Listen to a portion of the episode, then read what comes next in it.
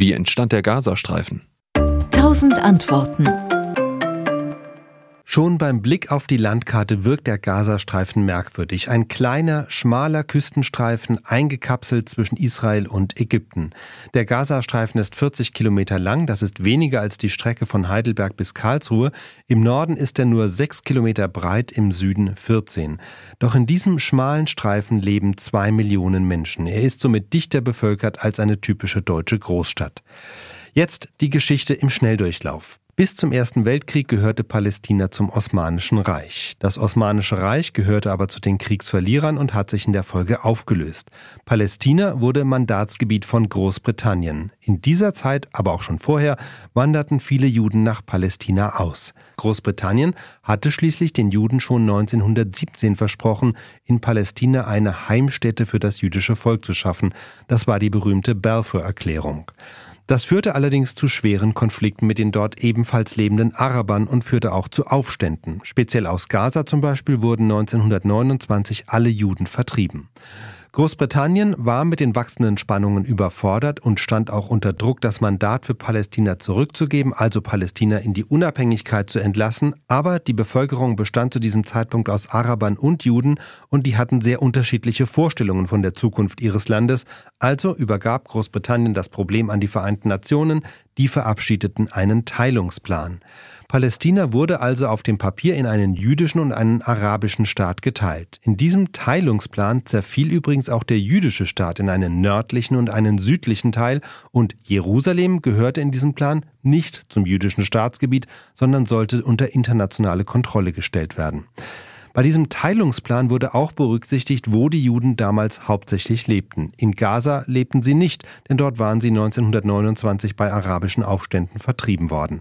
Deshalb wurde das Gebiet des heutigen Gazastreifens dem palästinensischen Staat zugeschlagen, aber dieser Küstenabschnitt war in diesem Teilungsplan noch nicht isoliert, sondern Teil eines schon noch etwas größeren zusammenhängenden Gebietes, das zu einem künftigen arabischen Staat gehören sollte.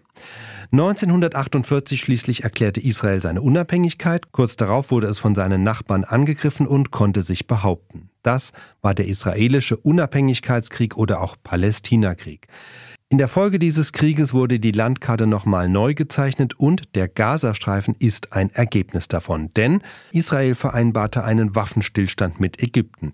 Israel konnte sein Gebiet zwar ausdehnen, Ägypten bekam aber die Kontrolle über den Gazastreifen. Das bedeutet nicht, dass die Menschen, die dort lebten, zu Ägyptern wurden. Sie wurden zwar von Ägypten verwaltet, hatten aber keine staatsbürgerlichen Rechte.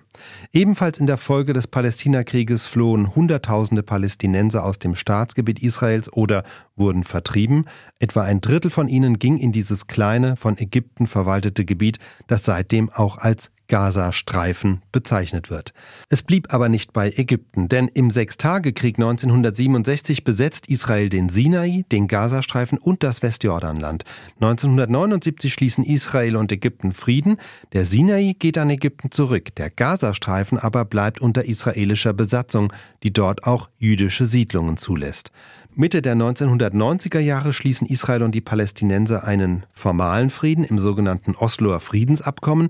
Dabei entsteht das, was heute als palästinensische Autonomiegebiete bekannt ist. Der größte Teil des Gazastreifens und Teile des Westjordanlands kommen damals unter die Verwaltung der palästinensischen Autonomiebehörde.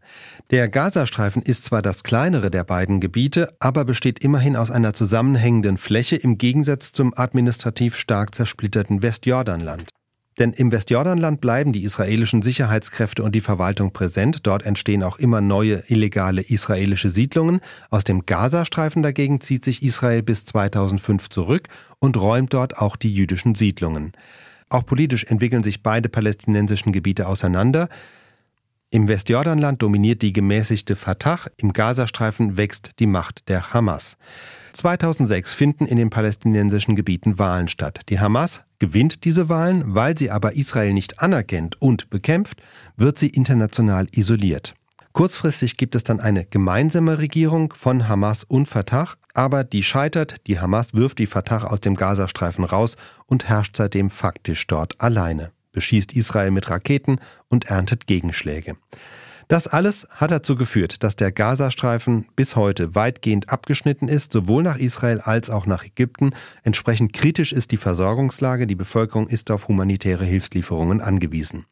Wenn man also fragt, wann hat das alles begonnen, ist die Antwort in den Ereignissen nach der Staatsgründung und dem Palästinakrieg. Seitdem war der Gazastreifen mal ägyptisch, mal unter israelischer Besatzung, jetzt Autonomiegebiet, aber er ist das geblieben, was er bei allem politischen Hin und Her von Anfang an war, ein kleiner, schmaler, eingekastelter Flecken Erde mit misstrauischen Nachbarn, von denen er gleichzeitig extrem abhängig ist. SWR Wissen. Tausend Antworten.